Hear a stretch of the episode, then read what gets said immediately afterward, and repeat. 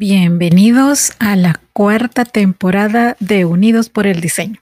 Soy su host, Verónica Alvarado, creadora de Diseño UNE, y estoy muy emocionada de presentarles un espacio donde hablaremos sobre creatividad, diseño en sus diferentes especialidades, innovación, emprendimiento, negocios y tendencias, entre otros temas relacionados.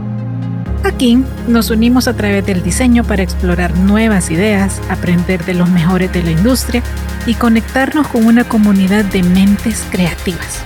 Así que únanse a mí cada semana mientras conversamos con expertos, compartimos historias inspiradoras y descubrimos juntos cómo el diseño puede transformar el mundo que nos rodea.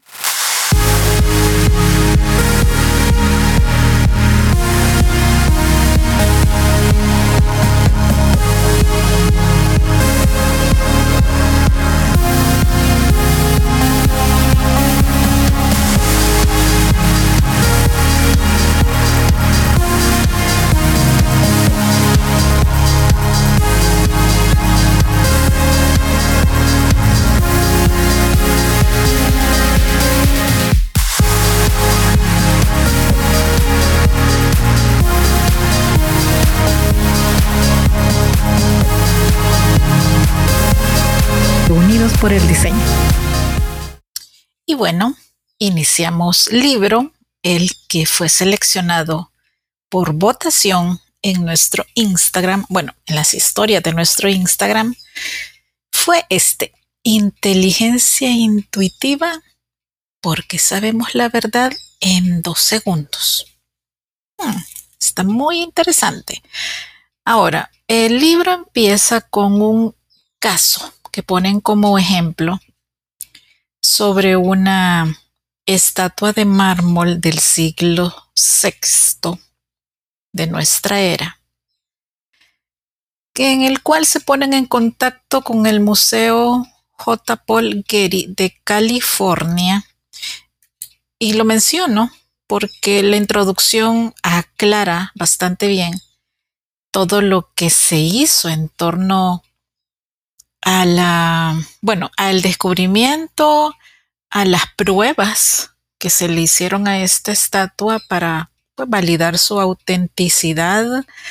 Eh, bueno, hubo un despliegue de personal técnico, de expertos, incluso hasta publicaciones eh, científicas al respecto de la estatua y pues un gran revuelo en torno a ella.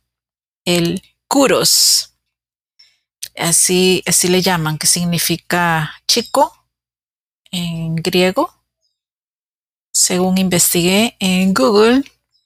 Y entonces nos van narrando en la introducción todo este, toda esta historia en torno a esta estatua, que al final resultó ser falsa. Aparentaba, sí, el estilo, la perfección, la proporción, incluso pues el material para la edad que se suponía que tenía. Pero ni expertos ni toda la gente que estuvo involucrada pues se dio cuenta. Entonces ahora sí, entro a, esta primera etapa que les aviso, estamos, este va a ser un episodio introductorio en realidad, pero sí hay datos interesantes sobre cómo nuestro cerebro logra captar este sentido que para mí es intuición, pero dejaré que el libro nos lo vaya descubriendo. Entonces, empiezo rápido y frugal. Voy a proponerles un juego de cartas muy sencillo. Imaginen que frente a ustedes hay cuatro mazos de naipes, dos de color rojo y dos de color azul. Con cada uno de esos naipes ganarán o perderán cierta cantidad de dinero. De lo que se trata es de ir dando la vuelta a las cartas de los montones de una en una, de modo que la ganancia sea máxima. En todo caso, hay algo que no sabrán al principio. Las cartas rojas son un campo de minas. Ofrecen premios elevados, pero si pierden con ellas, pierden mucho. En realidad solo podrán ganar si sacan naipes de los montones azules, que ofrecen unas ganancias constantes de 50 dólares, dólares y pérdidas moderadas. De lo que se trata es de averiguar cuánto tardará usted en darse cuenta. Un grupo de científicos de la Universidad de Iowa hizo este experimento hace algunos años y descubrió que, después de haber puesto boca arriba cerca de 50 cartas, casi todo el mundo empieza a intuir en qué consiste el juego. Los apostantes no saben por qué prefieren los naipes azules, pero están bastante seguros de que es mejor apostar por ellos. Después de sacar alrededor de 80 cartas la mayor parte de los participantes ha descubierto cómo funciona el juego y es capaz de explicar con exactitud por qué los dos primeros mazos de cartas son tan poco recomendables. Es lógico, adquirimos cierta experiencia, reflexionamos sobre ella y elaboramos una teoría y por último sacamos nuestras conclusiones. Así funciona el aprendizaje. Ahora bien, los científicos de Iowa hicieron algo más y ahí es donde empieza la parte más extraña del experimento. Conectaron a cada uno de los jugadores a una máquina que medía la actividad de las glándulas sudoríparas de la palma de la mano. Como casi todas las glándulas de este tipo, las de la palma de la mano responden tanto al estrés como a la temperatura, y por eso nos sudan cuando estamos nerviosos.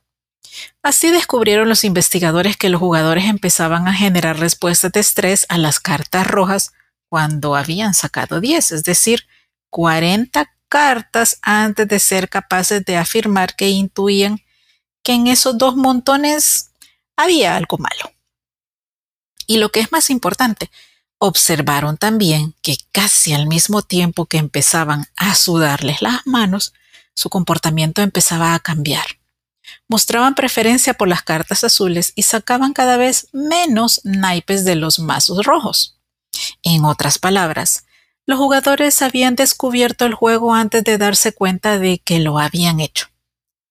Empezaban a hacer los ajustes necesarios mucho antes de ser conscientes de cuáles eran esos ajustes.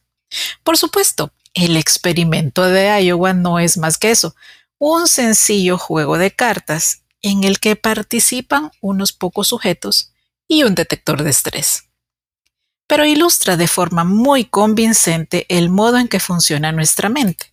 Reproduce una situación en la que las apuestas son altas, las cosas cambian con rapidez y los participantes tienen muy poco tiempo para sacar algo en limpio de una información abundante, nueva y contradictoria.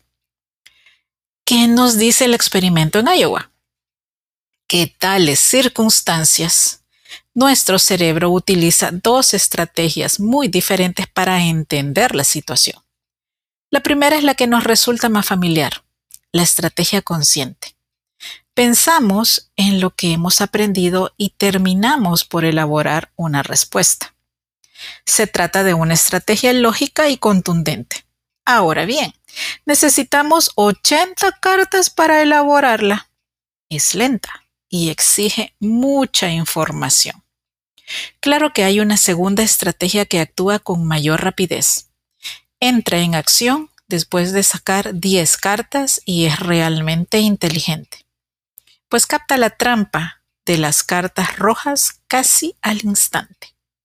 Pero tiene un inconveniente y es que al menos al principio actúa por completo debajo de la superficie de la conciencia envía mensajes por canales endiabladamente indirectos como la sudoración de la palma de la mano. Se trata de un sistema por el que nuestro cerebro saca conclusiones sin decirnos enseguida que lo está haciendo.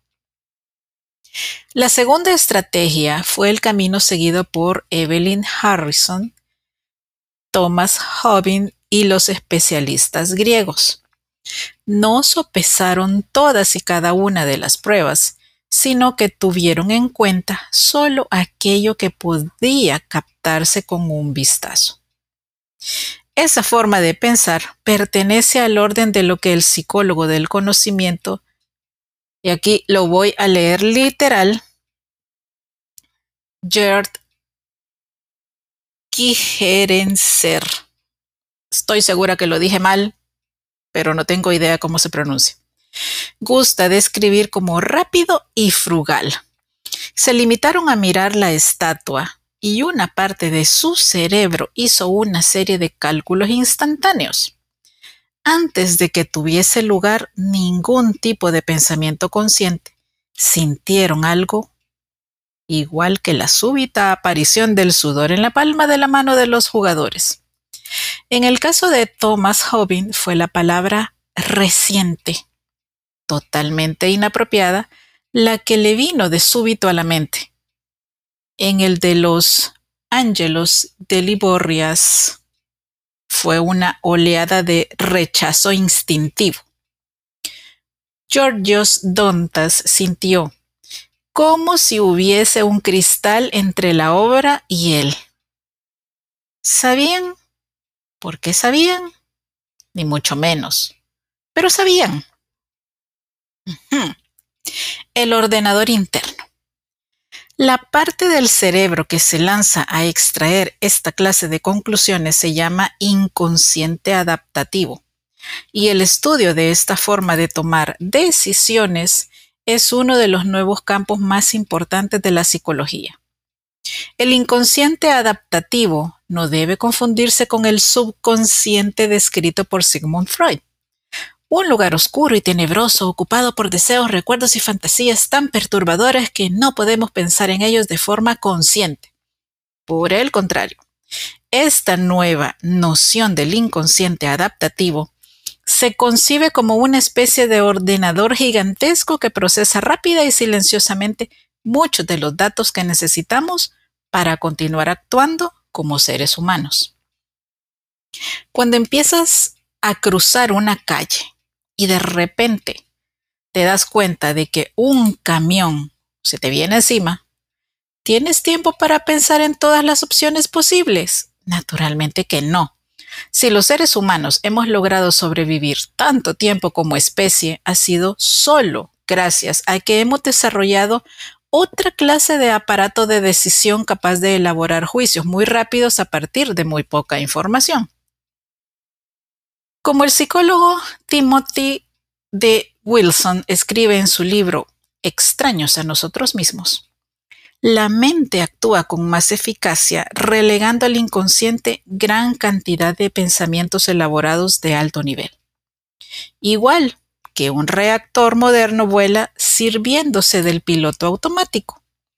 Con esa escasa o nula intervención del piloto humano consciente, entre comillas.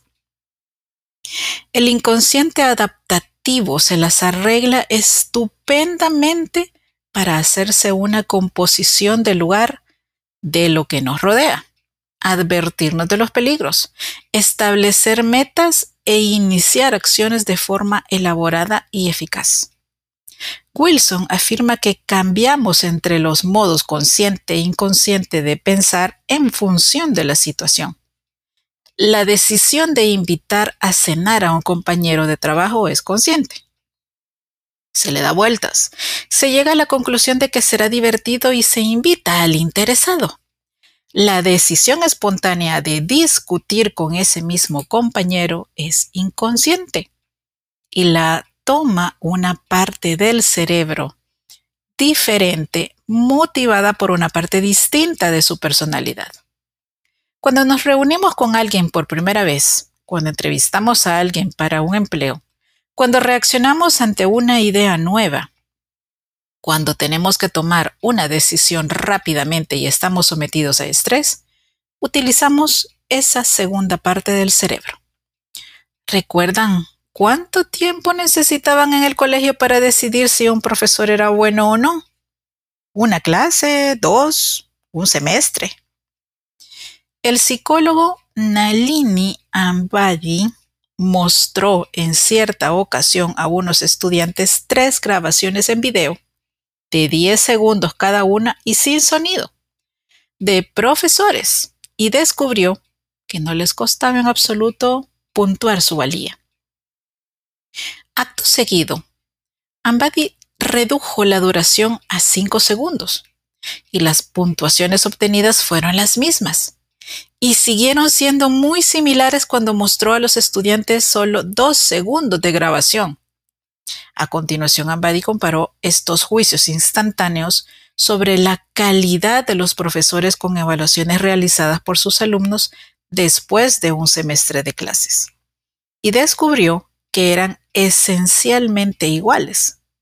Una persona que ve una grabación muda de dos segundos de un profesor al que jamás ha visto antes, llega a conclusiones sobre la valía de este muy similares a la de los alumnos que han asistido a sus clases durante un semestre completo. Aquí se observa el poder del inconsciente adaptativo. Ustedes hicieron lo mismo, tanto si se dieron cuenta como si no. La primera vez que tomaron este libro en sus manos. O diría yo, cuando les llamó la atención en la votación. ¿Cuánto tiempo lo tuvieron? Dos segundos. En ese instante, el diseño de la cubierta, las asociaciones que les haya suscitado mi nombre y las primeras frases sobre el kuros habrán compuesto una impresión. Un caudal de pensamientos, imágenes e ideas preconcebidas que ha determinado la manera fundamental, el modo en que han leído esta parte de la introducción. ¿No sienten curiosidad por saber cómo ha ocurrido en esos dos segundos? Creo que, por naturaleza, desconfiamos de esa clase de cognición rápida. Vivimos en un mundo que da por sentado que la calidad de una decisión es directamente relacionada con el tiempo y el esfuerzo dedicados a adoptarla. Cuando a un médico le resulta difícil establecer un diagnóstico, pide más pruebas. Y cuando el paciente no ve claro lo que le explica el doctor, solicita una segunda opinión. ¿Y qué les decimos a nuestros hijos? La prisa es mala consejera. Mira antes de cruzar, párate y piensa. No juzgues un libro por la portada. Creemos que obtendremos mejores resultados recopilando la mayor cantidad de información y deliberando sobre ella durante el tiempo posible. Solo confiamos en las decisiones conscientes, pero en ocasiones, sobre todo en situaciones de estrés, la prisa no es mala consejera y los juicios instantáneos y las primeras impresiones constituyen medios mucho mejores de comprender el mundo. La primera labor de la inteligencia intuitiva será convencerles de un hecho sencillo. Las decisiones adoptadas a toda prisa pueden ser tan buenas como las más prudentes y deliberadas. Hmm. Está interesante este libro. Espero que se ponga mejor. Como les dije, este es un episodio introductorio, pero creo que nos ha dejado muy buenas interrogantes. Bueno, creo que ustedes, tanto como a mí, que se los estoy compartiendo, ya me hizo curiosidad aún más este proceso tan automático y poco racionalizado, pero ojalá lleguemos a profundizar aún más. Bueno, la próxima semana continuamos y como siempre les digo, abrazos, bendiciones y nos escuchamos pronto. Hasta luego.